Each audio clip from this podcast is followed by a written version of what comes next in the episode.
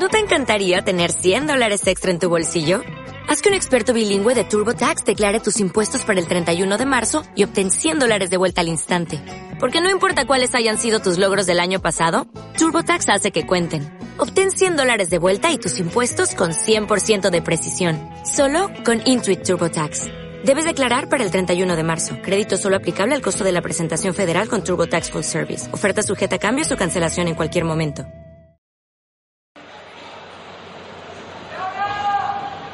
Campo Naraya vibrando. Toda España está detrás de ese carro. La concentración de Lidia. Vamos, Leona. Sobre 141 kilos. Válido el primero en 135. Tres más levantó en el segundo. Quiere más. Quiere la plata. Ahí va Lidia.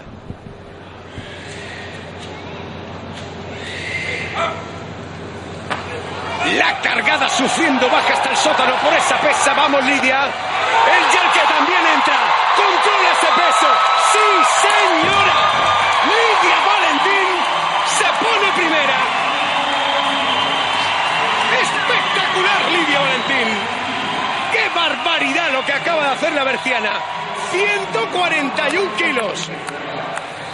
El abrazo con Matías Fernández la alegría de un deporte que en España acumula poco más de 2.000 licencias, tan solo 461 de ellas tienen rostro de mujer y todas miran en un espejo. Estás escuchando Café con Hierro, el podcast sobre deportes de fuerza, con Rodri Mora y Daniel Mardomingo.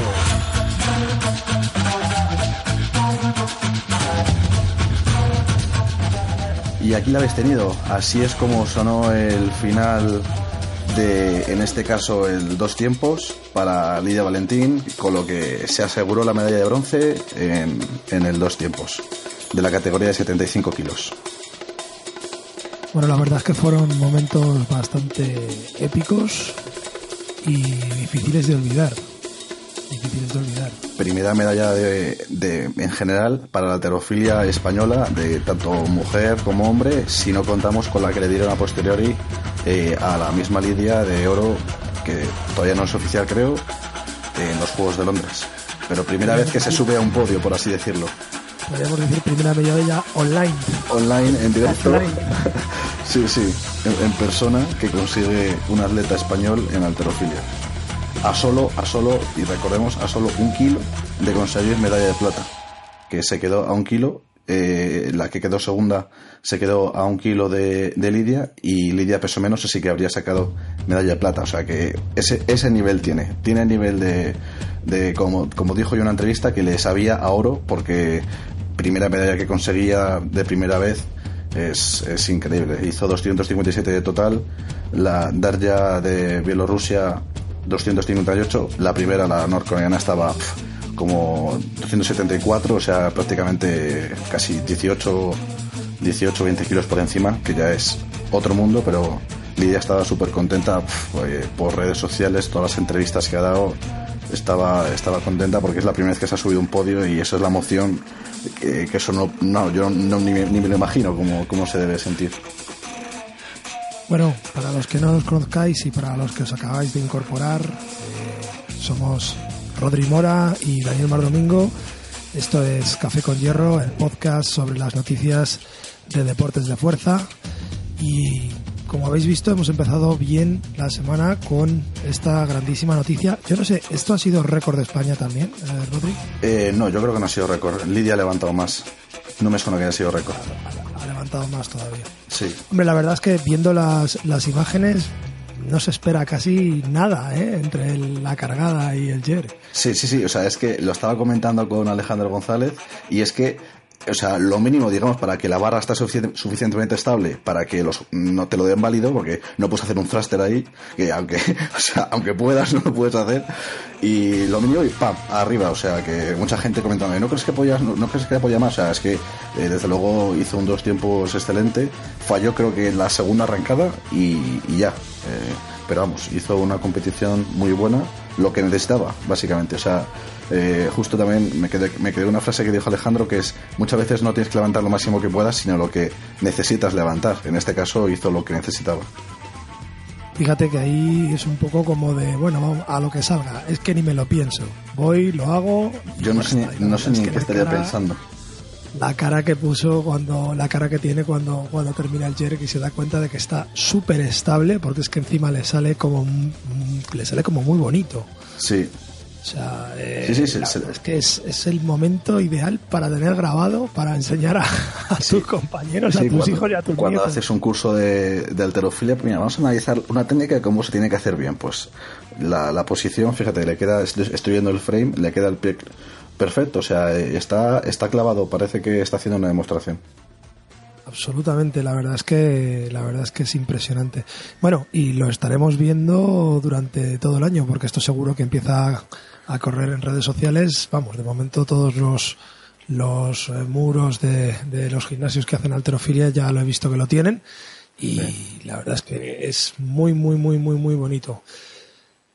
Bueno, ¿y qué me cuentas sobre la participación del resto de españoles en, en el resto de categorías? Bueno, pues eh, en el anterior podcast había competido solamente Josué Brachi, creo, eh, y ya han competido también eh, David Sánchez, que quedó el undécimo en 69 kilos, y también Andrés Mata, que consiguió en séptimo puesto en 77 kilos, que consiguió eh, diploma olímpico, que es los ocho mejores consiguen diploma olímpico. Antes eran los seis mejores y se amplió hace unos años, no sé, 20 años o así, creo, a los ocho primeros.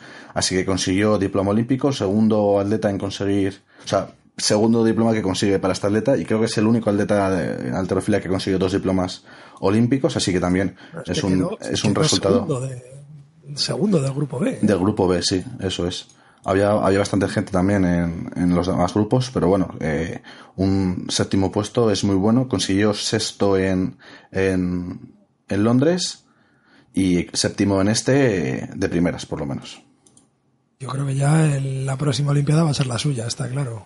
Sí, o sea, todavía son gente joven, o sea, eh, incluso, incluso, incluso, Lidia, yo, si tiene ganas, yo creo que no ha dicho nada de retirarse, o sea que igual si tiene ganas todavía, todavía llegan a Tokio e incluso más atletas que hay, que hay, que podrían tener opciones de seguro que por lo menos incorporarse a, estar en los mejores puestos y otros que pueden saltar a, conseguir medalla. De todos modos, hay mucho nivel en todo el mundo, o sea que es muy difícil, o sea, no, no se puede decir a ligera eh, que se puede conseguir medalla porque además eh, tienes los chinos, tienes, tienes, un montón de gente, aunque este, este, estas Olimpiadas, estos Juegos Olímpicos no han sido las Olimpiadas de los chinos, por así decirlo, porque todo el mundo tiene siempre las expectativas muy altas. No sé si lo viste lo que hicieron Lucha Oyun, Tian Tao y tal. Pero ambos, ambos iban a por la medalla de oro, todo el mundo se esperaba, o sea, daba por hecho que la medalla de oro, o sea, en plan, no, si con que hago un intento de cada ya consigo medalla de oro, y qué va, eh, qué va, estuvo súper emocionante. Bueno, el viernes fue eh, la competición de, de Lidia a las 8 y luego a las 12 fue la de 85 y eso fue un, ese yo creo que fue el mejor de, de, los Juegos Olímpicos eh, porque Tiantao eh, empezó a fallar empezó a fallar todo falló los dos primeros subió 7 kilos en el tercero lo sacó de chiripa se quedó a la competición. En el dos tiempos igual falló los dos primeros hizo el tercero y, pero, y consiguió consiguió solamente medalla de plata no, no, no ganó el oro Así que igual se quedó un poco decepcionado. Y luego eh, Lucha Oyun, posiblemente el alterófilo más famoso del mundo, yo creo, eh, que también todo el mundo daba por hecho que iba a ganar, eh, hizo sus 202 kilos en dos tiempos con su squat chino famoso, el squat jerk chino. Sí, la verdad es que es, impresionante. te iba a preguntar, luego te voy a preguntar sobre esto porque yo la verdad es que estoy bastante intrigado, porque lo hemos intentado algunas veces, incluso lo he hablado con gente que se dedica más a la alterofilia y, eh, la movilidad que tienes que tener en cadera para, para poder bajar ahí abajo. en hombros y en todo, sí. claro, con la barra arriba es, es, es, alucinante. Y lo fácil que lo hacen, ¿vale? Parece de goma. Cuando, cuando lo hacen sí, porque justamente ese es el problema, que muchas veces fallas y es que te la juegas, te la juegas mucho Y, bueno, el caso es que él parecía que iba a sacar medalla de oro, o sea, hizo 202, parecía, o sea, eh, era medalla de oro cuando terminó.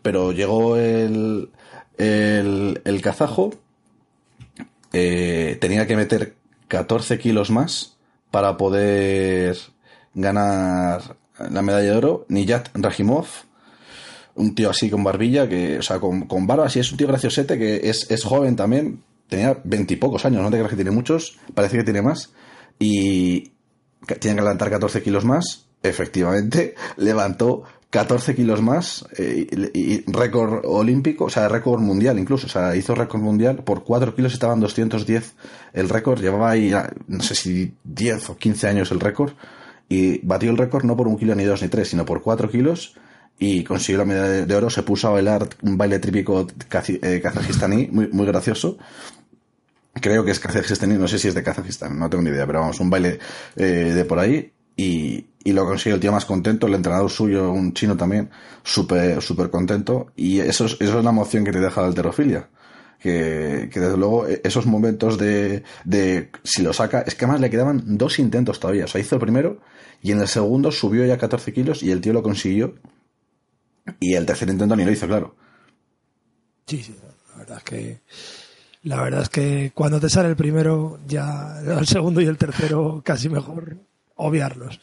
Bueno, fíjate una cosa, eh, viendo un poco el, grupo de Lidia, sí. Mm, digamos que abajo en la parte baja de, la tabla, hasta el cuarto puesto, están apretados entre los 237 y los 247 kilos. Sí. Luego hay un salto exponencial de 10 kilos, ¿vale? Con Lidia y, Labio la rusa. Sí. Eh, estamos ya de 247, pasaríamos a 257 y 58. 258. Es que luego el salto es, casi de 20 kilos. A la, coreana, sí, sí, es brutal. en las Olimpiadas anteriores. ¿Qué, eh, comen estos de Corea del Norte? buena pregunta, porque es que es que lo tiene, o sea, te suelo decir, porque los más pequeños, porque son más pequeñitos, pero qué va, o sea, los coreanos, eh, los chicos suelen ser muy buenos en, o sea, en 56 kilos, el que siempre ha ganado, que este año justamente no ganó, eh, pero es el que, es el que tenía, creo que tenía el récord en dos tiempos y en total, por ejemplo, me suena, y, y que va, quedó segundo este año, no, no lo consiguió. Y esta coreana, Rim Jong-shin, eh, en las Olimpiadas pasadas se lesionó, salió a hacer el dos tiempos lesionada y ahí sufriendo y, y aseguró medalla, creo que no, no, sé, no, sé, no sé qué medalla sacó, creo que segunda, no me acuerdo. Eh, pero y esta sí que ha estado bien y la tía lo ha conseguido sobradísima, o sea, sobradísima. Con, con creo que con no sé, con el primer intento ya estaba ya estaba con medalla de oro. Sí, sí, la verdad es que la verdad es que es alucinante porque claro, es que se te se te cae el alma al suelo cuando ves que, que no vas apurado ahí a, a, un kilo o a dos, sino que es que vas a 20. Sí, sí, sí. En, en la suma total. Que bueno, que sí, que al final a lo mejor son eh, 12 de uno y 8 de otro, pero claro, es que 8 kilos en una competición de este nivel. Es una barbaridad. estamos hablando de un mundo, o sea, estamos hablando de una preparación de a lo mejor otro año entero o, año y pico para o, dos. O, o, o no lo 8 kilos, en tu vida. 8 kilos, Si, si, tienes suerte en dos Juegos Olímpicos, si estás a nivel de élite ya. Pero vamos, más. o sea, 8 kilos es lo que vas levantando cuando estás empezando, pero es que después ya vas apurando cada kilo. Y incluso muchas veces llegas ya a un límite en el que te intentas mantener y, a ver si suena la flauta, porque eh, muchas veces haces tus mejores marcas y igual el siguiente año, incluso cuatro años después, no lo vuelves a igualar. Por, eh, ejemplo, eh, sí, o sea, Tiantao creo que hizo, por ejemplo, 2.18, 2.19 y, y no lo ha vuelto a hacer y estaba fallando con mucho menos. O sea que, o Lucha Oyun tenía 207 hizo en los juegos estéticos y estaba fallando con 200 en, en estos juegos. O sea que. Y, aquí, por ejemplo, con, con Lucha Oyun y el, y el kazajistani, que no, voy a, no voy a pronunciar su nombre. Rajimov. Ese es el apellido. Eh, sí, ese es Niyat, supongo que será, o Nijat. Vas a ver.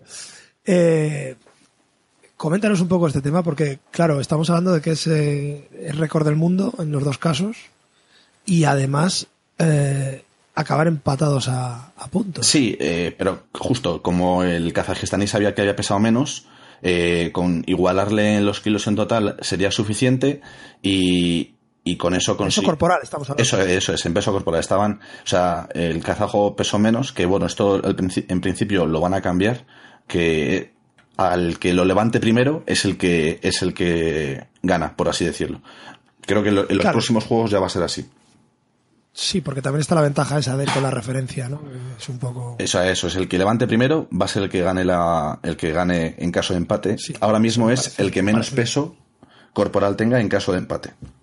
Eso me parece, pero muy bien, porque así va a haber más competición, sí, y no, y no juegas a, que es algo casi aleatorio, o sea. Claro. claro, o sea, ya por narices te voy a tener que superar porque si te, si te empato voy a perder. Claro, efectivamente. Entonces ya, ya te juegas a meter un kilo más, que eso ya es una putaza en estos niveles. efectivamente, Que es, lo, que, es, el caso, por ejemplo, de Lidia y la, y la que quedó segunda. O sea, le ganó por un kilo, pero es que ya subir cada kilo ya te lo arriesgas. Y, y a lo mejor, y ya que si te quieres asegurar la medalla de bronce, no te la juegas. Claro, claro, sí. Sí, lo que pasa es que también puedes asegurar y decir, bueno, como sé que levanto un kilo más, aunque sé que levanto hasta cinco kilos más o tres kilos más, pues me quedo con este peso y tal. Pero es mucho mejor el sistema que, tú estás proponiendo o el, vamos, el que se va a proponer. El que se va, a poner, sí. Vale, muy interesante. Y mañana tenemos eh, a los, los, que me gustan a mí. Los pesados, los pesos pesados, o no sé cómo se diría, super heavyweight, no sé cómo se diría en español. Heavyweight, más de 105 kilos. Eso es. Eso es, cariñosamente les podemos llamar los gordacos. Sí, los gordacos que aquí pues tenemos a los iraníes y toda la gente esta que, que van a hacer por lo menos las delicias mías porque vamos a ver barras eh, votando y doblándose bastante. Sí, sí, hay un brasileño que será el que levante más euforia en el público por ser ahí en Río, el Fernando Reis, que además le hicieron también una entrevista y se puso ahí súper emocionado a llorar y tal en, en, la, en el YouTube de la IWF, creo. Y bueno, luego está pues el Salimi, el alemán, hay, hay muchos, la verdad. O sea, hay, suelen ser de países del este, pero bueno, por ejemplo, chinos no hay ninguno de más de 105. Se me hace, pues eso, a ver, tú te puedes poner gordo y gordo puedes pesar lo que quieras. Pero vamos, se me hace raro imaginar un chino así tan gordo que no sea luchador de sumo, ¿no? Bueno, eh, sí, claro, sí, no, claro, sí. suelen ser más pequeñitos. Suelen ser más pequeñitos, sí. Aquí tenemos incluso checos, georgianos, un estonio, un armenio. Bueno, aquí se ha colado un chino que es de China Taipei. Chen Xin Chie, pero bueno, tampoco tiene pinta de. Va un poco justo de peso. No es, famoso. Por ganar los 105, no. No, pero bueno. Bueno, pues muy bien, la verdad es que buenos resultados para la alterofilia. Española, sobre todo. A pesar de eso, sigue siendo un deporte minoritario en España y eso es una cuestión. Mm, eso es una cuestión a tener en cuenta porque también haber ganado una medalla en un deporte que, que, su impacto dentro del, territorio nacional es bastante escaso, bastante bajo, tiene mucho mérito y dice mucho de, de la gente que, ama y apoya este deporte de fuerza, ¿no? Sí, sobre todo porque tienes pocas ayudas en comparación con, con otros países que pues tienes mm, muy un buen sueldo muy bueno, tienes un equipo muy bueno. No, yo el, el equipo de aquí de España no, no creo que sea malo, pero desde luego está en, en desventaja en respecto a otros países que tienen mucho más presupuesto para, sobre todo para la alterofilia. Aquí yo creo que en los próximos años irá cambiando según se haga más famoso el, deporte, porque ¿sabías tú me, me, habías dicho antes cuántas licencias, licencias había en España, no? Estamos hablando de por debajo de 2.000 licencias. Sí. Y solamente un 25% de ellas femeninas. Sí, sí, Perfectamente me cuadra, porque yo creo que en Madrid había entre 200 y 300, yo creo que hay. Así que bueno, si eso lo extrapolamos luego al resto de comunidades y tal, pues más o menos eso, menos de, de 2.000 me cuadran. O sea, menos de 2.000 personas que compitan y, y, sacas una medalla, sobre todo en las chicas, que hay un 25%. O sea que hay unos pocos cientos y de ahí te sale una medalla olímpica. O sea que desde luego tiene muchísimo mérito el haberlo conseguido, pero vamos, yo creo que en los próximos años, con lo que hemos hablado una vez, el tema del CrossFit y tal, la gente cada vez le bueno más los deportes de fuerza y naturalmente acabas derivando en, en, en alterofilia, pues posiblemente según sea más popular, no va a llegar al nivel de fútbol o baloncesto, lógicamente, pero, pero ya llegará a, a por lo menos donde tiene que estar para y seguramente ayude a, tener más, más chavales, a sea más, yo, que sé, que se meta en las clases de educación física, a lo mejor hacer, aunque sea con la pica, hacer el movimiento, eh, esas cosas, o sea, o yo que sé, o que les pongan a hacer, enseñar a hacer sentadillas y, y hagan sentadillas dos veces a la semana en educación física, ¿te lo imaginas eso? Es interesante, pero bueno, también el que conozca un poquito que no tiene por qué, y por eso tenemos este podcast, para, para iluminar, eh, que conozca un poquito los sistemas de entrenamiento americanos de todos los deportes, o prácticamente del 95% de los deportes, eh, la componente la componente de fuerza y la, tienen en el entrenamiento y, y, no solo la componente de fuerza eh, a nivel pesas, o sea, a nivel mm, como hacemos aquí de meternos en un gimnasio, hacer extensiones de cuádrides, mm. sino también cargadas y, cosas de estas que desde, desde el instituto ya, ya están aprendiendo. o sea, eh, yo tuve una alumna que venía de intercambio con 16 o 17 años, súper jovencita, cuando trabajaba en, CrossFit Monkeys, en, en el centro, y, y, claro, tú ves a la niña y dices, ostras, pues una niña, ¿no? Y claro, era americana y venía con... No había hecho CrossFit en su vida y venía con una cargada y un snatch y un peso muerto y una sentadilla que es que no hacía falta explicárselo. Claro, cuando la preguntó me dijo que es que llevaba desde los 13 años haciendo eso en, claro. en gimnasio. Claro. En, en, tu instituto y que, y que si querías participar en el deporte que fuera, ya fuera béisbol o fútbol americano y tal, a nivel instituto ya, el día de entrenamiento que estaba lloviendo y no se podía hacer el entrenamiento en el campo, pues se metían en el gimnasio y, se liaban a hacer cosas de estas. Es que es la diferencia de la popularidad. En, en fútbol americano, todos los entrenamientos que tienen, o sea, y que para empezar, los chavales empiezan a hacer fútbol americano desde muy jóvenes y entonces eso ya les lleva a hacer pesas. O sea, eh, no, no me es raro el escuchar a algún chaval que está haciendo press banca con 100 kilos porque entrenaba para hacer fútbol americano. O sea, me, me, cuadra totalmente. No sé quién, si era eh, algún alterófilo que antes hacía eso. incluso béisbol también. ¿eh? Sí, o incluso béisbol. sí, sí. baloncesto. O sea, eh, solo tienes que ver a la evolución que tuvo Gasol según pasaron siete meses después de que llegó a, Estados Unidos. O sea. Mm el volumen muscular y la calidad muscular que tenía en cuanto le cambiaron el tipo de entrenamiento de, aquí a allí, el, entrenamiento eh, físico me refiero, no, el entrenamiento específico del deporte. Sí, técnico, sí, sí. Eh, o sea, en cuanto le cambiaron las sesiones, y además él lo decía en una entrevista, decía, es que están años luz los sistemas de entrenamiento. Cuidado que entrenaba menos, o sea, entrenaba menos sesiones a la semana, pero sesiones mucho mejor programadas y sobre todo sesiones en las que incluían muchísimos movimientos mm, vamos a llamarlos funcionales, pero bueno, yo los llamaría multiarticulares, o sea, como puede ser eh, pues una cargada o, saltos pliométricos o cosas, saltos pliométricos con bandas, eh, correr con, con, peso, mm. con lastre o incluso con una resistencia de banda detrás, eh, cambios de dirección rápidos, o sea, todo eso que, que nosotros ahora lo estamos empezando, o bueno, la gente en general lo está empezando a, a descubrir, que antes decíamos, esto es lo de los entrenadores personales y eso no vale para nada, porque aquí lo que vale es el cool de bíceps y el press de banca. O luego empezó, no, es que esto es de los del CrossFit. No, vamos a ver, esto se ha hecho toda la vida. Lo que pasa es que si tenemos una cultura deportiva deplorable, eh, es muy difícil que, que empezamos la mentalidad que cambie. Claro, que empezamos a, que empezamos a cambiar la mentalidad o que empezamos a ver las cosas que están más allá de nuestro de nuestro muro, ¿sabes? Y yo, yo esto cada, vez veo mejor que, que, atletas españoles están saliendo del país y están yéndose a otros países a, a, hacer las Américas, incluso que triunfen allí, como puede ser el caso de muchos jugadores de baloncesto, jugadores de fútbol o tal, y que cuando vuelven aquí o publican vídeos en internet o en las redes sociales, se ve el tipo de entrenamiento que hacen y es que ha cambiado mucho. Sí. O sea, una, de, una, una, por ejemplo, de las eh, una de las cosas que, que, trajo Simeone al Atlético de Madrid fue un cambio en el preparador físico y la preparación física de la gente del Atlético de Madrid a día de hoy es mucho más funcional. El argentino este. Sí, o sea, el, Simeone es el entrenador, pero tiene un preparador físico. Digamos que el preparador físico empezó a integrar eh, trabajos en el gimnasio, pero a un nivel mucho más eh, dinámico. O sea, menos estático, menos de subirte a una máquina y hacer 30 repeticiones sino más a nivel de cogerte unas mancuernas y hacer 40 lanches hacia adelante y luego soltar las mancuernas y salir corriendo, por ejemplo. ¿Sabes? Entonces, claro, ha habido un cambio exponencial en, en, la forma física de los jugadores. Y es que se ha visto, al final son resultados. Y esto pasa con todo. Entonces, la alterofilia ayuda a muchos deportes.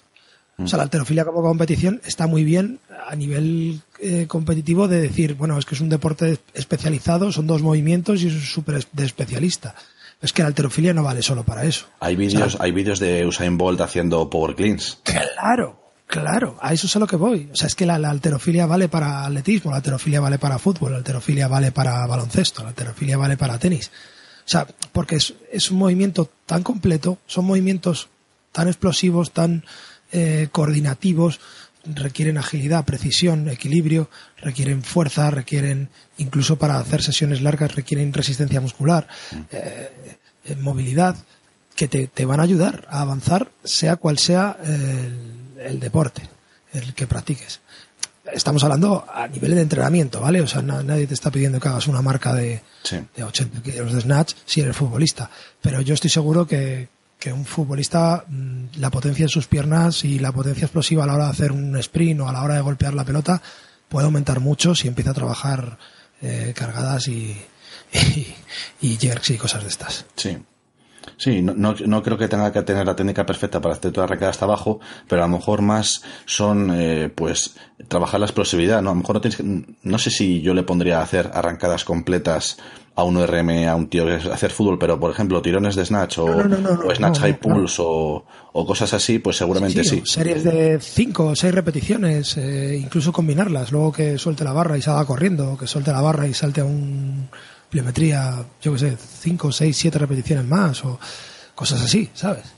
Yo, por ejemplo, estuve viendo un entreno de, agonistas antagonistas de, de Michael Phelps y lo que hacía el tío era ponerse un press de banca en el borde de la piscina iba al fallo en el press de banca, cuando ya no podía más, se tiraba a la piscina, se hacía un largo de ida y vuelta a, mariposa.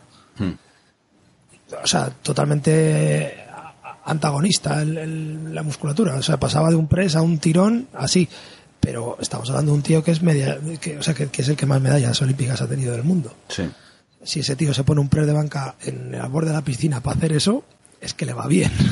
Bueno, también se pone las, las Saction Caps, estas famosas que se supone que los fisios dicen que no sirve para nada, pero bueno, que si él piensa que le va, le va a servir para la recuperación, pues bueno, supongo que por probarlo no le pasa nada, pero, pero vamos, yo he estado, yo, yo no, no, soy experto en el tema sobre eso, solamente he visto que pues comunidades de fisioterapeutas y tal han dicho que no hay ningún tipo de evidencia de que eso funcione, de que es una técnica eh, tradicional china y, bueno, supongo que el tío lo ha probado y dice, pues bueno, no, no pierdo nada, no parece que sea dañino, si me sirve para algo, pues bueno. O a lo mejor, a lo mejor por el marketing, yo qué sé, a lo mejor le, le han pagado una empresa de, de, de, copas de estas para, y, y solamente por salir él sabía que si salían las marcas esas iba a llamar la atención, estoy seguro. porque eso, porque eso e, es, algo raro como para que llame la atención. Entonces, bueno, pues a, lo mejor ha sido algo de eso, yo qué sé. O a lo mejor de verdad piensa que sirve para algo. No lo sé, pero bueno. Ah, desde luego llamó la atención que estuvo tres días en, primera plana, en los hombros de, Michael Phelps ahí como con los moratones ahí perfectamente redondos de, de, la, de la succión que hace los vasitos esos. Está claro que cada vez eh, las cosas avanzan más y en tema de fisioterapia yo últimamente estoy viendo cosas que, que están funcionando muy bien y otras que se están metiendo porque sí. O sea, mm, ¿a ti no te pasa que ahora, eh, no sé, cualquier alumno que tengas cuando van al fisio, le duela a los que les duela punción seca? Sí, sí lo he visto.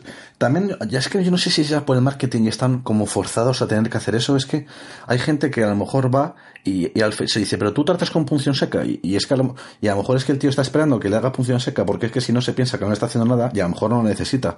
Y a lo mejor como que el mundo de los fisios ya, se ve obligado a, venga, tengo que hacer esto. Y, y es un poco renunciar a tus principios de, no, voy a hacer lo que crea que es mejor. Pero no lo sé. Y hay entrenadores personales que yo no sé si les pasa lo mismo, de que, bueno, sí, a lo mejor el tío lo que quiere es ponerse fuerte y es muy aburrido lo que le tienes que poner, pero si es muy aburrido se va a pensar que es que no estamos haciendo nada. Y a lo mejor le empieza a poner saltitos y cosas así para que se entretenga. Yo qué sé, ya no, no lo sé, no, no, sé hasta qué punto es de verdad que los tíos se piensan que están haciendo algo o es que se ven forzados a innovar innecesariamente. No lo sé o es que de verdad, pues como en todo hay niveles y tienes niveles de fisios y niveles de entrenadores. Hmm. O sea, yo por ejemplo cuando trabajaba entrenamiento personal y, mm, o sea, de la misma manera que, que, los clientes míos me podían elegir a mí, yo tenía que elegir al cliente también. Hmm. O sea, yo, yo me sentaba con él y le hacía una prueba y veía un poco una prueba verbal. O sea, qué, es lo que, qué es lo que quieres, por qué estoy trabajando contigo. ¿Qué actitud tiene? Y qué es lo que pretendes que haga contigo o qué es lo que pretendes de mí. Y si no me gustaba lo que me decía, o sea, para mí, por ejemplo, la primera regla fundamental, de esto hablaremos otro día, pero vamos, la primera regla fundamental es que mm, de aquí a un tiempo no me necesites. Sí. O sea, para, para mí, para mí mi trabajo está bien hecho cuando un cliente me dice, oye, Dani, ya no te necesito. Ya he aprendido lo que es bueno para mí y para mi objetivo y cómo lo tengo que hacer y me has ayudado en el camino. porque lógicamente los entrenadores pues tampoco sabemos todo, pero, pero sí podemos dar indicaciones y ir eh, señalando un poco el camino por donde va la persona. Cuando ves un entrenador que lo que quiere es, no, no, es que si no entrenas conmigo vas a perder todo lo que has ganado, es que si no entrenas conmigo vas a tal. Ocurre lo mismo con los fisios. Yo he llegado a fisios en los que me han dicho, Dani, no te voy a tocar porque lo tienes muy, muy reciente vente dentro de una semana. Sí. Y perfectamente me podía haber tocado darme un masajito de no sé qué y cobrarme 35 pavos. Y no lo ha hecho. Ha preferido decirme, no, no. Eh, o, me ha dicho, mira Dani, no, necesito tocarte para esto, lo que necesitas es ponerte calor y reposar tres días. Y si dentro de tres días te sigue molestando, vienes y, vemos qué es lo que es. Y fíjate que estamos hablando de ir con cita previa, o sea que, el, que el fisio ha perdido su hora. Sí.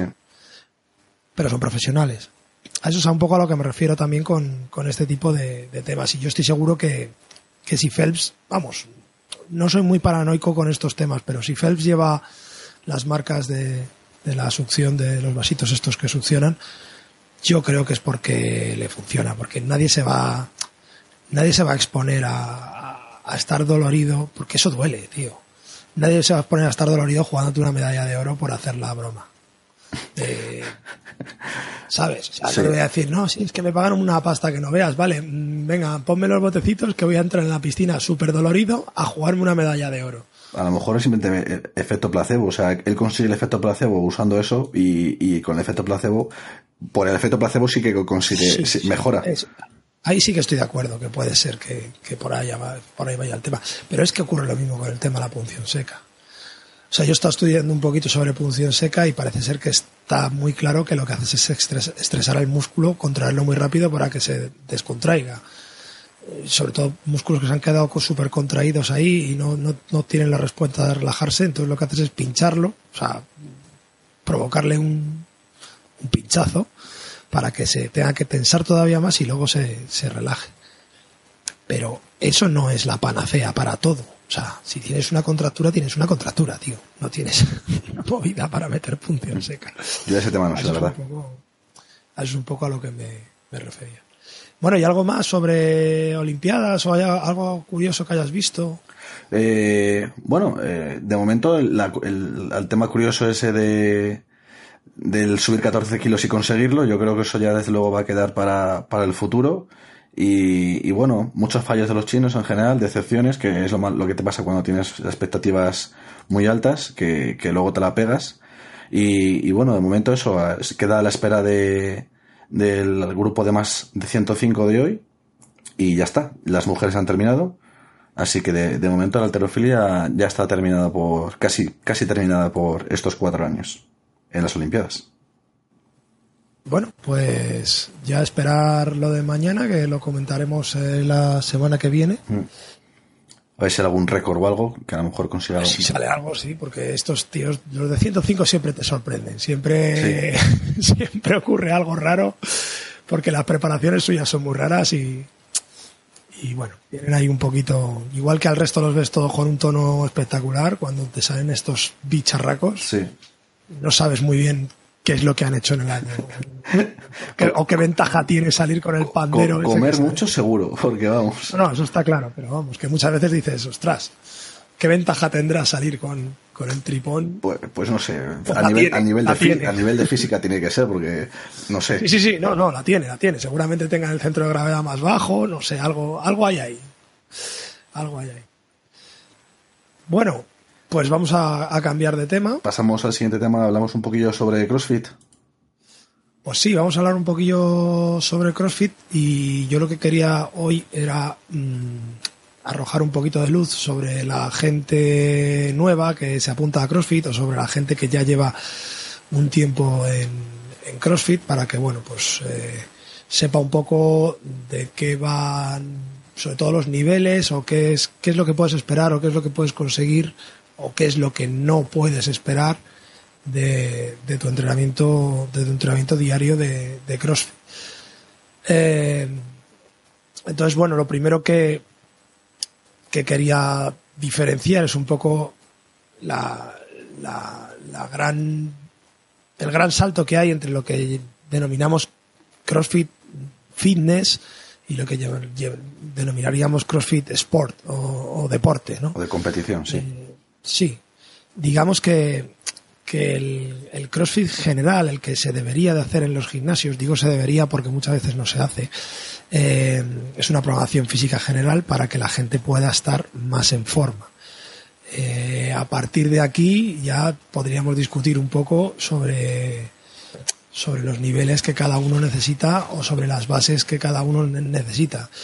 Esto lo pongo un poco en, en luz porque me estoy fijando que muchas veces se intentan hacer cosas para las que la gente no está preparada. Por ejemplo, eh, muchas veces la gente intenta sacar los eh, los keeping pull-ups o los butterfly pull-ups, las dominadas estas que se hacen tipo gimnasia en la que se utiliza la, la fuerza del cuerpo, dando la patada y todo esto, sin, sin nivel claro mm, muscular, articular mínimo. O sea, mm, si no haces seis o ocho dominadas estrictas, no empieces a hacer keeping pull-up y cuando consigas hacer 12, 15 dominadas estrictas, empieza a, a practicar poco a poco el, el butterfly y por supuesto no lo hagas todos los días, porque si no te vas a, a reventar el hombro. De la misma manera, si no tienes una buena sentadilla overhead o no tienes una buena estabilización de, de hombros, mm, no empieces a practicar snatches. O sea, yo ya he visto gente que, que no es capaz de sostener más de 20 segundos una barra por encima de la cabeza y están practicando snatches. ¿Con peso? Bueno, o solo con la barra. Pero me refiero, si no eres capaz de, de- O sea, si tu hombro no es capaz de sostener 20 segundos un peso por encima de tu cabeza, no creo que sea el peso óptimo para, para empezar a practicar un movimiento dinámico como puede ser el, snatch. Es que luego lo que vemos son problemas de, de dolores de hombros, eh, molestias, lesiones, eh, y to- y todo ese tipo de cosas que lo que hace es que la gente abandone la actividad y empiece a denominarla como lesiva. Y cuidado, yo no estoy diciendo que sea culpa del, del atleta, que muchas veces sí lo es porque en, en los denominados open box hacen un poco lo que, lo que les da la gana sin control, pero eh, sí, no, no, es que es verdad, o sea, no, no es una cuestión de criticar a nadie, pero sí es verdad que, que muchas veces los entrenadores buscan en, en la gente que, que practica el deporte una evolución demasiado rápida. Sí. Y, y, y muchas veces como está el concepto este de todos todos somos amiguitos, todos juntos, todos adelante y todos hacemos el mismo entreno. A ver, yo no puedo hacer el mismo entreno que una persona que, que acaba de empezar y sobre todo que viene con un sobrepeso de 20 kilos y sin haber hecho nada durante los últimos 7 años. Hmm. O sea, no le puedes pedir que en su tercera clase haga un Cindy o un no, lo que sea. No puede ser. Entonces, hay que empezar a arrojar un, un poco de luz sobre esto. Y yo lo que veo ahí es que, que podríamos clas- clasificar ciertos niveles, ¿vale?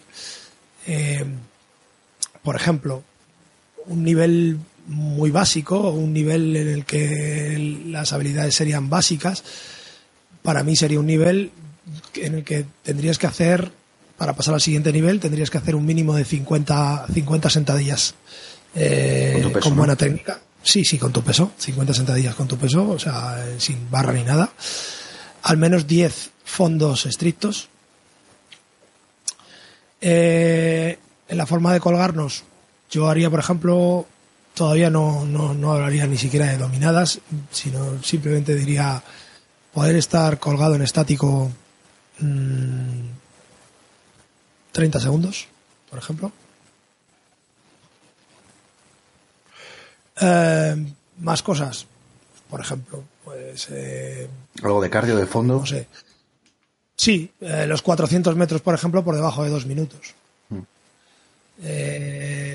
y luego, a nivel ya de, de fuerza, tres cuartos de peso corporal para peso muerto, un cuarto de peso corporal para, para el press estricto de hombros. Mm, aproximadamente tres fondos estoy, mirando cuánto sería eso para mí para, hacerme una idea porque si no no, no, no, me, no me cuadro tres fondos de anilla eh... joder tres fondos de anilla es complicado eh Sí, bueno, o, paralelas, o en paralelas, pero sí, es que necesitas tres, tres fondos, tres fondos estrictos. Para mí son cosas que, que, se requieren como básicas. Mm. ¿Por qué? Porque, porque si no, no tienes esas estructuras articulares bien formadas. ¿Vale? O sea, por ejemplo, eh, 2.000 metros de remo, pues por debajo de 8 minutos. Vale, todo eso sería un nivel 1. Mm. Un, nivel, un, nivel 1. ¿Por qué? Pues porque mm, necesitas tener formadas ciertas estructuras para, para poder empezar a, a jugar a, a, esto del CrossFit de manera segura. O sea, me da igual que levantes un peso muerto de una vez y media tu peso corporal si no eres capaz de correr 400 metros por debajo de dos minutos. Porque vas a estar en exhaustación en cada uno de los entrenos. Entonces, en cuanto pases un poco de nivel, eh, tu resistencia muscular va a, ser, va a ser muy baja y eso es lo que te puede llevar a una lesión. Hay, hay gente que puede estar en esas circunstancias, o sea, por ejemplo, yo, desde, desde mi caso, o sea, por ejemplo, nunca he entrenado cardio, pero yo creo que solamente por el propio entreno, digamos, de pesas para poder entrenar peso muerto, eh, yo creo que ya conseguiría esa marca. También porque, a ver, soy más o menos joven, siempre he hecho más o menos deporte, pero por ejemplo nunca he entrenado para eso. O sea, eh, es por ese trasfondo por lo que me lo puedo conseguir. O sea, o hay gente que que tiene una condición tan mala como para tener un peso muerto decente, a lo mejor yo que sé, 120 kilos, pero no, pero no poder correr nada. O sea, si después tiene que hacer 20 sentadillas con el peso corporal está en el suelo tumbado mareado?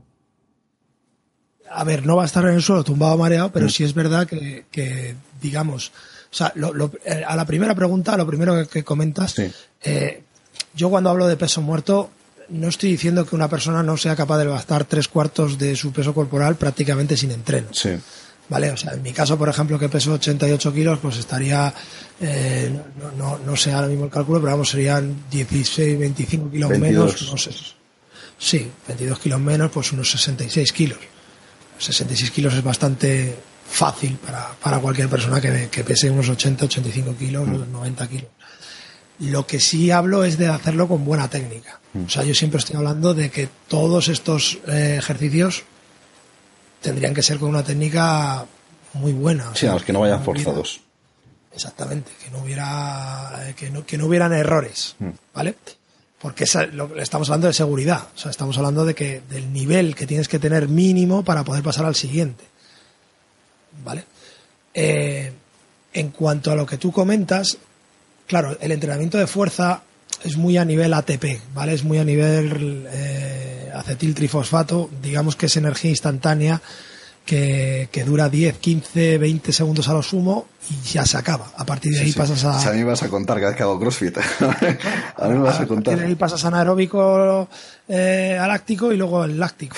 Eh, ¿Cuál es el problema? Si tú no tienes un buen desarrollo cardiovascular, eh, no eres capaz de no eres capaz de limpiar el suficiente ácido láctico por minuto, entonces lo vas a acumular. Ese es el calorcito ese que te viene cuando estás haciendo series. Y es lo que bloquea el músculo. O sea, llega un momento que cuando dices ya no puedo más, estoy al fallo, realmente no es un fallo, simplemente es que tienes tal cantidad de ácido láctico que el músculo se bloquea. Sí, porque no, no es capaz de contraerse. Había pasado una vez haciendo, haciendo un murf o algo así, creo, haciendo flexiones. No estaba ni cansado, pero es que los brazos no se me movían. Claro, exactamente, porque ya tienes tal acumulación de ácido láctico que ahí es donde eh, cascas. El sistema aeróbico está muy relacionado con esto, porque eh, al final el sistema aeróbico lo que, lo que hace es eh, añadir oxígeno a la ecuación. ¿vale? Cuando tú tienes que obtener una energía, tratas de obtener el mayor, el, mayor número de calorías demandadas siempre con oxígeno el resto de calorías que te falten eh, por minuto las vas a obtener a través del ciclo que genera ácido láctico. O sea, digamos que si estás trabajando una intensidad que estás eh, necesitando 10 calorías por minuto y tu sistema cardiovascular solo te proporciona 8, pues las otras dos van a ser ya con un proceso que, las vas a obtener, pero vas a generar ácido láctico. Eh, el problema es ese, que, si no tienes entrenado ese sistema, a lo mejor por oxígeno te van a estar dando 3 calorías. y las otras 7 las vas a generar de ácido láctico. ¿Qué luego ocurre? Que, en cuanto llegas al ácido láctico al, nivel, al nivel del lactato, el músculo se para. Y es lo que ocurre. O sea, tú puedes hacer, eh, mira lo que le pasó al, campeón este de, los snatches eh, americano que tenía, no sé si eran ciento, 150 o 170 kilos de, snatch, una burrada. Mm. No sé si estoy diciendo una tontería. Pero el caso es que se puso a hacer un, un entrenamiento que es 30, eh, eh, perdón, 30 snatches solo con 60 kilos. ¿Quién? ¿Kendrick, Kendrick Farris puede ser? Sí, sí, sí. Y cuando llevaba 15, eh, estaba el tío muerto. Y estamos hablando de un tío que levanta dos veces y media más que ese peso. O sea, que con 60 kilos él calienta. Pero claro, su sistema cardiovascular no está acostumbrado a, limpiar o a excretar tanto ácido láctico. Entonces es el problema un poco que ocurre con el CrossFit. Tú no puedes meterle tampoco a una persona que, no tiene base aeróbica. No le puedes meter un entrenamiento de CrossFit. O sea, no le puedes llegar al segundo día de clase y decirle, mira, hoy vas a hacer mm, cinco rondas de 20 sentadillas, 20 fondos, 20 dominadas, aunque sean con la goma y 300 metros de carrera. ¿Por qué? Porque es que en, el, en, el, la primera ronda va a tener un ácido láctico ya tan, tan cargado que, que, va a estar trabajando en roturas fibrilares ya. O sea, aparte de que le puedes provocar una rhabdomiólisis, pero, pero a la de ya. Entonces, mi recomendación para la gente que empieza a CrossFit, y si tenéis la oportunidad de hacer un curso de iniciación en vuestro box, pues mejor todavía, si conocéis la pirámide de CrossFit, la base de la pirámide va a ser la nutrición siempre, pero la segunda parte la llaman Metcon o acondicionamiento metabólico. Mm. Metcon no es hacer watts. Metcon es acondicionamiento metabólico. Entonces, eh, mi consejo es que te pongas a hacer eh, entrenamiento aeróbico de baja intensidad y larga duración. O sea, que salgas a correr mm, media horita, o tres cuartos de hora, o una horita, o en la bici estática, o en el remo, donde tú quieras, con un pulsómetro y por debajo del 70%. O sea, en un, en un ritmo en el que te permita hablar, pues como estoy hablando yo ahora. Eso sí que va a desarrollar eh, ciertas características en el cuerpo para que puedas ir mejorando mucho tu condición física. Y yo creo que no es incompatible con, con ningún deporte de fuerza.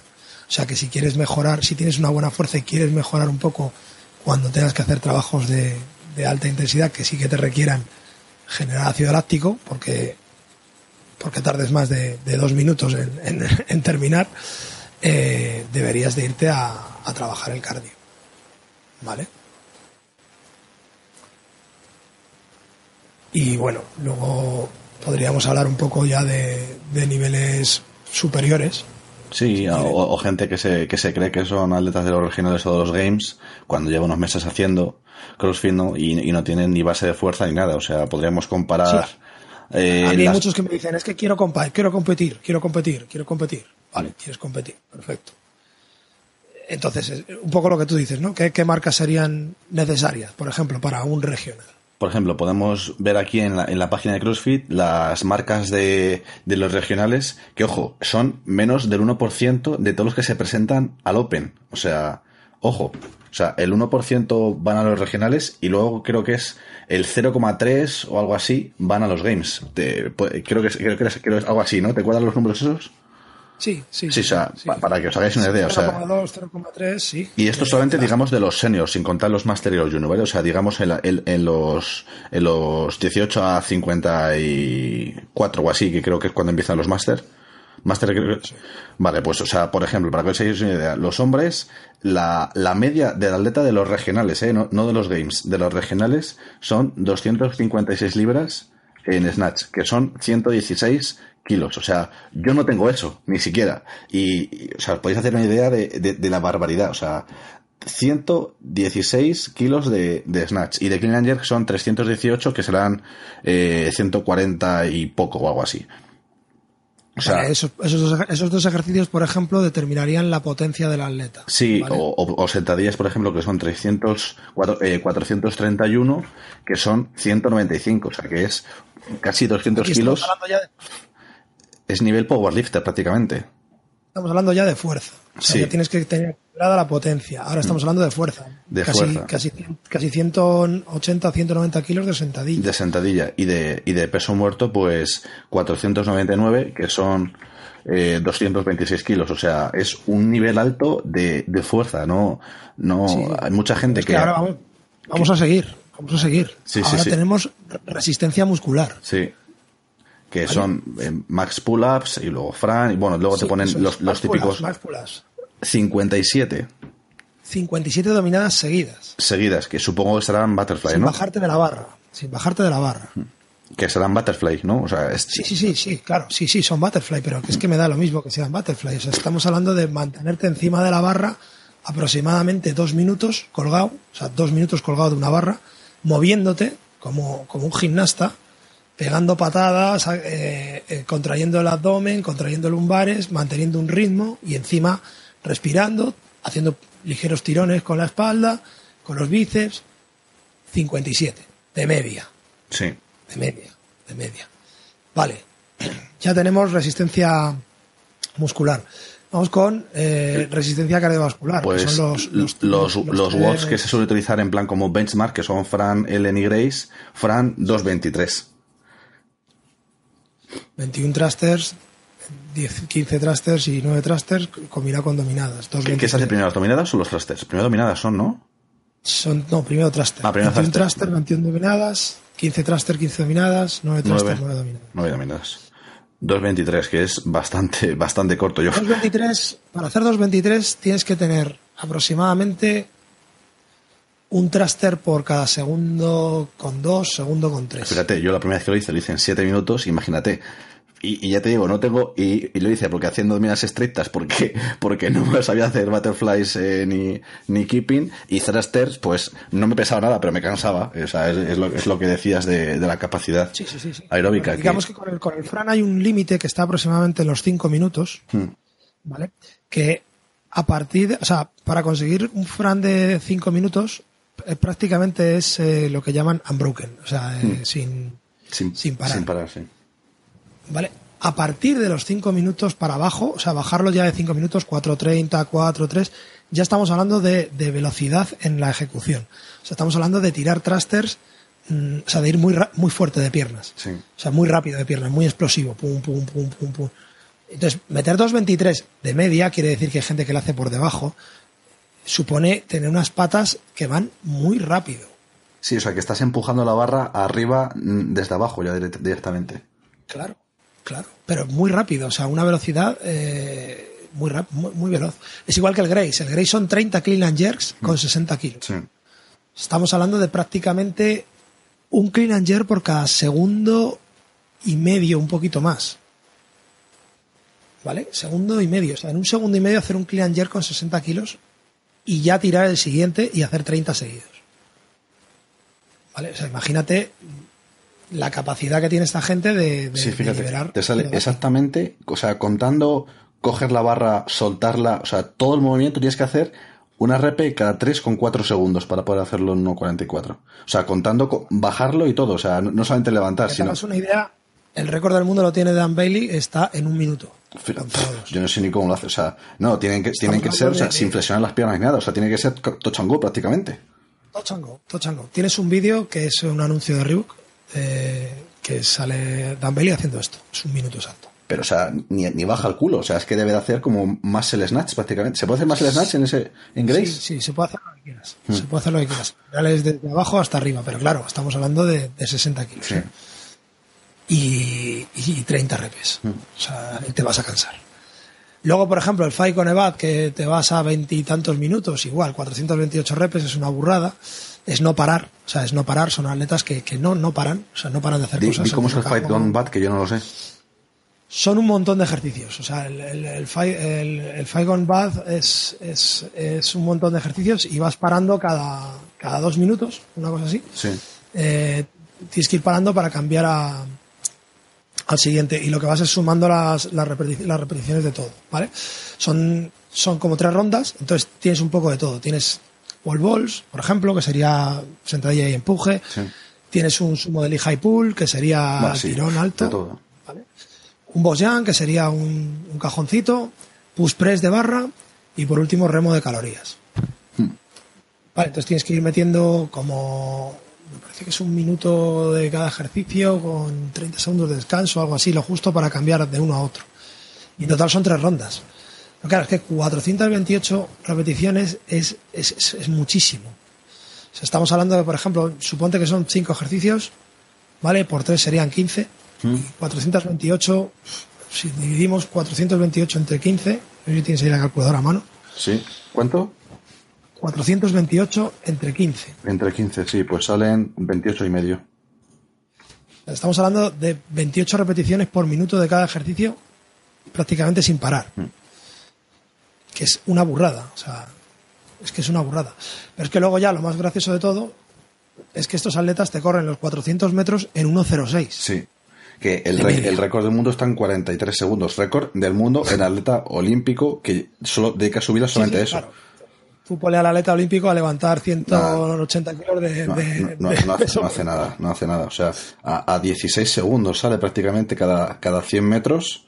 Claro, teniendo en cuenta que eres un tío que tienes una masa muscular que te pesa, que es la- lastre extra eh, durante 400 metros. Yo te- tengo que probar los 400 metros porque la verdad estoy, estoy probando a ver mi relación de cardio de larga duración con sprint, por así decirlo, y, y siguiendo a Chris Gisau. ¿Sabes quién es Chris Gisau?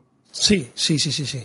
Pues dice que hay que eh, sacar la- el ratio entre los 400 metros y, lo, y la milla, los 1600. Y hice justo hace dos días, o ayer, los 1600 y lo hice en 7 minutos, con 3 segundos, y, y tengo que probar a ver el 400, a ver en cuánto lo hago, y luego sacar el ratio y ver en qué porcentaje estoy. Porque, por ejemplo, creo que dijo que Fronin estaba en plan eh, en un 27 o algo así, o en un 30, porque era muy explosivo, pero cardio no tenía nada. O sea, yo creo que Fronin era conocido por cardio de larga duración mal, pero sprints bien. Y, y el caso es que haya que ponerlo, o sea, si, si lo tienes eh, muy, muy bajo, estás demasiado sobrado de cardio. Si tienes muy alto, muy sobrado de, de explosividad. Entonces, para que sepas lo, en lo que tienes que trabajar. Vamos, yo ya yo te adelanto que casi seguro que voy a ser bueno en sprints y malo en larga duración, pero bueno. Yo, por lo que he visto últimamente, y sobre todo en entrenamientos de élite, la mayoría de ellos empiezan el día con, con trabajo cardiovascular de larga duración y baja intensidad. Hmm. O sea, A despertarse, ¿no? eh, Bueno, sí, pero porque digamos que es el momento ideal en el que ellos tienen, no porque sea cardio en ayunas ni ninguna paridad de esta, sino porque es el momento en el que ellos tienen. Mm. Tampoco he visto a todos hacerlo así, ¿eh? hay otros que lo hacen antes del entrenamiento como parte de su calentamiento. Sí. Estamos hablando de sesiones mínimo, mínimo diarias de 20 minutos. Y por lo menos dos veces por semana de aproximadamente una hora. Sí. Estamos hablando también de baja intensidad, ¿vale? Sí. O sea, de una intensidad por debajo del 70% de tu frecuencia cardíaca máxima. Y, y les va bien. O sea, les va bien porque, o sea, lo que hablamos la semana pasada, Matt Fraser, 35 minutos, 7 kilómetros de trail, Sí. con zonas en las que había que ir a gatas. Sí, una brutalidad. Es una brutalidad, o sea, es, es ir muy rápido. Entonces, un poco, pues, pues eso. Luego, si quieres, comento un poco lo que sería, habría niveles intermedios, Mm. ¿vale? eh, dentro de, lo del CrossFit, yo, para mí, por ejemplo, un, nivel 2, pues ya sería eh, 100 sentadillas, hacer una sentadilla con tu peso corporal en, la barra, una sentadilla posterior, sí. 30, 30 fondos seguidos, un press de banca con tu peso corporal, poder subir a, una cuerda de 5 metros, hacer 30 abdominales en V, por ejemplo. Esas personas ya se podrían incorporar a una clase normal de CrossFit, que no, o sea, podrían pasar de iniciación a una clase normal. ¿Perdona? Que esa, esos, esos clientes o atletas ya podrían pasar de una clase de iniciación a meterse en la clase normal de CrossFit. Bueno, yo estoy comentando esto un poco, digamos que, o sea, todo el mundo podría hacer CrossFit desde el principio, ¿vale? Sí. El, el tema es qué CrossFit es el que tienes que hacer. Sí. O sea, por ejemplo, para un nivel básico, un nivel incluso intermedio, yo creo que con dos sesiones a la semana vas de sobra. Vale, dos sesiones a la semana vas de sobra. Lo que pasa es que tú tienes que entrenar más si quieres ser mejor. Te iba a decir que si solo, solo, de, solo de watts, te iba a decir. No, no, claro, claro, sí, efectivamente. O sea, digamos dos watts a la semana. Eh, tienes que entrenar mejor o, o, tienes que ir a un gimnasio de CrossFit que tenga una programación de, de por ejemplo, de cuatro días y que la, que la mantengan. O sea, por ejemplo, el, CrossFit Mentality, el de, el de. ¿Cómo se llama este hombre? Bueno, CrossFit Mentality lleva una programación en la que abren lunes, martes, eh, jueves, viernes y sábado. O sea, los miércoles cierran y los domingos también. Son días de los que la gente no va, pero tú tienes que ir todos los días. Entonces, claro, si llevas ese circuito. El problema un poco es que también las programaciones de CrossFit que, que se hacen para, para, los boxes son un poco mm, fit for all, o sea, como que se ajusten a todo el mundo y que tú puedas ir el día que quieras y lo que toque y eso te va a ir bien.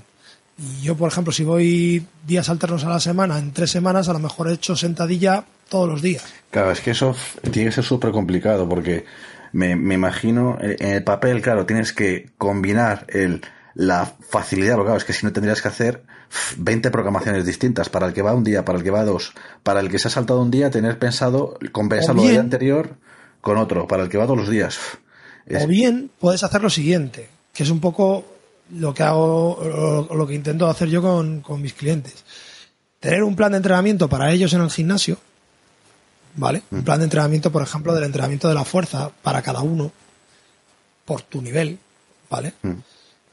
Y, o sea, un plan de entrenamiento que, muchas veces es estándar, pero sí es un desarrollo de fuerza. O sea, los lunes hacemos sentadilla, los martes preses, eh, los miércoles peso muerto, eh, el cuarto día hacemos tirones, por ejemplo. Sí, y si uno, pero ¿no te pasa que a lo mejor la gente que... O sea, eso, eso va un poco aparte. Sí. Y, aparte, tú, puedes venir dos veces a la semana a, clase a entrenar. Pero los entrenos que nosotros hacemos dentro de clase, por ejemplo, pues no llevan esa componente programada de cómo tiene que ir la fuerza. Sino, o sea, no, te vas a encontrar un ciclo sí, que, tipo... que no entran en conflicto con el entrenamiento de fuerza. Claro. O sea, no te vas a encontrar que las primeras tres semanas es un 5x5 de todos los ejercicios, luego 3x3 y luego 1x1. Sí, o sea, que, la, fuerza la trabajas aparte en el programa de fuerza, ¿no? Exactamente. Sí, sí, a lo que vas a CrossFit al final es a desarrollar el resto de las, de las facultades. Claro, pero eso suponiendo que eso es un tío que vaya serio y que cumpla, pero no pasa que en CrossFit las, las clases pues va, un tío va un lunes, luego si fuese el martes seguiría bien el programa, pero no va el martes, luego va el jueves y luego el viernes también. Eh, eso, no pasa, o sea, eso, eso es como siguen la programación si dentro de la clase tú, tienes una programación en la que realmente estás haciendo programación física general, o sea, en la que realmente estás tocando todos los palos, estás tocando todas las habilidades de la persona, no vas a tener ningún problema. Y mucho menos si lo que te ciñes un poco es al plan establecido de, primero, Metcons, o sea, primero trabajo cardiovascular, lo más importante, después eh, trabajos gimnásticos y por último trabajos de levantamiento de peso. O sea, tú yendo a CrossFit nunca vas a mejorar o va a llegar un punto en el que no vas a mejorar haciendo cargadas y arrancadas. Hmm. Tienes que ir a alterofilia. Claro, claro. Si quieres mejorar, entonces, cuando mejor vas siendo en CrossFit o cuando mejor te vas encontrando, mi consejo es que te vayas metiendo a clases especialistas. Sí. Sí, vamos, o sea, que, entonces en vez de ir tres días a la semana a CrossFit, voy a ir dos días a la semana a CrossFit y un día a alterofilia. No se mejora el tiempo de Grace haciendo todos los días Grace se mejora haciendo de forma individual, pues, eh, entrenamiento cardiovascular y entrenamiento de alterofilia para ganar la fuerza de las arrancadas. ¿A eso te refieres? Que en una, sí, y aparte que en una hora no, no te va a dar tiempo a, a hacer un calentamiento bueno, que un calentamiento bueno y específico para el entreno que se va a hacer ese día. O sea, si ese día, por ejemplo, tocan cuatro rondas de 10 cargadas, 10 saltos al cajón y correr, Sí. Pues tienes que calentar para que la gente esté en su punto óptimo para hacer las cargadas, los saltos al cajón y la carrera. Mm. Es un calentamiento totalmente distinto a si yo en una hora lo único que tengo que hacer es cargadas. Sí. Bien, por lo tanto, no voy a tener tiempo disponible para que la persona pueda aprender a hacer cargadas en clase de una manera brillante o mejor, sino que voy a tocar la técnica de la cargada pff, 10 minutos. Sí. A eso es a lo que me refiero. O sea, cuanto más te vayas especializando en, en CrossFit o cuando, cuando mejor quieras ser en CrossFit, más clases de especialista vas a tener que tocar. O más entrenos especializados vas a tener Sí, que hacer. más y específicos, menos ¿no? metcons. Claro. Sí, si tu que- objetivo es CrossFit Fitness, o sea, digamos estar en forma y tal, de puta madre. Vas a clase, hacer los metcons, estupendo. Hazlos a tu nivel, evidentemente, pero no pretendas mm, de aquí a un año estar cargando 150 kilos de peso muerto, Sí. yendo solamente a, clase de CrossFit. Sí. Porque te vas a hacer daño Sí. porque te vas a hacer daño. O sea, tienes que saber dónde estás. Me refiero, si tu nivel es fitness, si tu nivel es... Yo, yo tengo clientes que llevan conmigo tres años y tienen su nivel de fitness, tío. Y ya está. O sea, tienen su cargada que está en 40-45 kilos, perdón, su arrancada que está en 40-45 kilos, su cargada que está en 60, su peso muerto que está en 80-90 kilos y su carrera que está en un minuto 50, un minuto 45 los 400 metros Sí. y ya está, no necesitas más. Claro, es que, vienen tres, desde luego- por vienen tres días por semana y están en forma. Y no pretenden mm, hacer una cargada de más de eso. Efectivamente. Porque saben que necesitan una cargada más de eso sin hacerse daño. Tienen que venir a clase de alterofilia, tienen que venir a más clases y no tienen tiempo o no les apetece. Sí, o no, o no, necesi- no necesitan. Si simplemente lo hacen por salud general, no necesitan hacer mucho más. Es que. Exactamente. Y hay otra cosa muy importante también que, que venía un poco a colación de, de esto, que es eh, la eh, campeona del mundo en su reportaje nos decía que cuanto más entrene o cuanto más específico sea tu entrenamiento, ¿Hablas de, de Catrín o de- a quién te refieres? Sí, a, a Catrín, Ah, vale. eh, más tiempo tienes que dedicarle al calentamiento. O sea, si vas a hacer un entreno de dos horas, tu calentamiento tiene que ser de tres cuartos de hora. Vale, O sea, calentamiento no es subirte la bici y hacer 20 minutos de remo. O sea, estamos hablando de que si esa tía o esa persona va a hacer arrancadas con 80 kilos en medio de un entrenamiento que lleva 40.000 cosas más, tus hombros tienen que estar con una movilidad perfecta, tus rodillas igual, tus talones igual, tienes que hacer movilidad, tienes que hacer liberación miofascial, tienes que hacer de todo.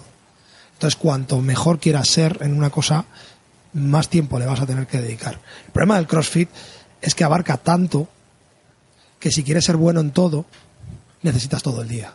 Es muy difícil, claro. Por eso están todos los poros entrenando tres veces al día. Lo que tú dices. Por eso hay tanta gente, por eso hay tanta gente que cuando le empieza a ir bien se lesiona. Porque quieren llegar más, pero con menos. Mm, O sea, van a dedicar mucho más tiempo a la barra o mucho más tiempo a los muscle ups que a movilizar bien sus hombros o, o- o poder tener un rango articular correcto para levantar 80 kilos. Es que 40 kilos los levanta cualquiera. sí. Pero cuando empiezas a meter kilos, te empiezas a dar cuenta de que, de que, de que, de que los rangos de movilidad mm, cambian. O sea, es lo mismo, un muscle up, yo se lo puedo enseñar a una persona y en dos semanas está haciendo un muscle up. Pero el problema es cuando tienes que hacer 10. Sí. ¿Vale? ¿Tienes, las, tienes, tienes el hombro bien para poder hacer 10 muscle ups? O, o en el tercero te va a petar el hombro. Es que ese es el problema. Y eso es lo que la gente un poco no, no ve. Es un poco lo que venía yo a hablar un poco de, de los niveles. O sea, busca tu nivel, ciñete a él. Si quieres pasar al siguiente nivel, ya sabes lo que tienes que hacer. Tienes que trabajar por él y eso te va a llevar más tiempo. Pero tienes que trabajar de manera específica en cada una de las cosas. Igual, por ejemplo, si quieres mejorar los watts, tienes que dedicarle tiempo al cardio. Y tienes que dedicarle tiempo, bastante tiempo. O sea, a lo mejor estamos hablando de dedicarle cuatro o cinco horas diarias, a, eh, perdón, semanales a, al cardio solamente. Hay mucha gente que, pues esto tiene trabajos, tiene cosas que no. Yo de momento estoy con 45 minutos un día, 45 minutos otro, dos días a la semana y ya voy que me chuto. Porque tampoco es mi. Lo estoy haciendo por, por un poco de atletismo general, no, no por ser mejor en CrossFit. Y, y, de momento me está yendo bien. Estoy haciendo un par de watts de running a la semana y con eso ya voy que me chuto. Es que seguramente incluso en las clases de alterofilia lo, lo notes. Pues a, lo, mejor. Que, te cansas menos. O sea, que llegas al final de la clase menos. Eso me ha pasado. O sea, me, cada vez que veo el entrenamiento y tengo. Si tengo dos, tres repes, ostras, de puta madre. Tengo cuatro, cinco, seis, digo, uff, madre mía. Madre mía, se me hace cada serie enorme. Claro, y ahí, sí, sí, ahí sí se, sí se va a notar. Sí se va a notar. Bueno, pues esto es un poco lo que quería comentar hoy sobre, sobre el tema este y, poco más. No sé si tú tienes algo más por ahí. No, yo creo que también llevamos ya una hora y pico de podcast. Yo creo que ya está bien por, por hoy. Pues sí, pues nada, pues eh, como siempre recordamos las redes sociales. Tenemos Instagram, eh, buscando café con hierro. Eh, por Facebook, seguramente será donde más nos sigáis, que es donde más nos estáis comentando y dando like. buscando café con hierro simplemente sale. De todos modos dejamos los enlaces en las descripciones y tal siempre. Y bueno, YouTube que eh, no, nos lo han chapado, pero volverá eh, pronto. Que vamos, que también somos unos irreverentes. Sí, eh, el canal también será también será de YouTube de Café con Hierro. Bueno, pues nada más y como siempre, pues cualquier duda o cualquier pregunta que tengáis que hacernos o algún tema que queráis que tratamos más específicamente, no, nos escribís, nosotros encantados de recibirlo todo. Y hasta la semana que viene. Hasta pronto.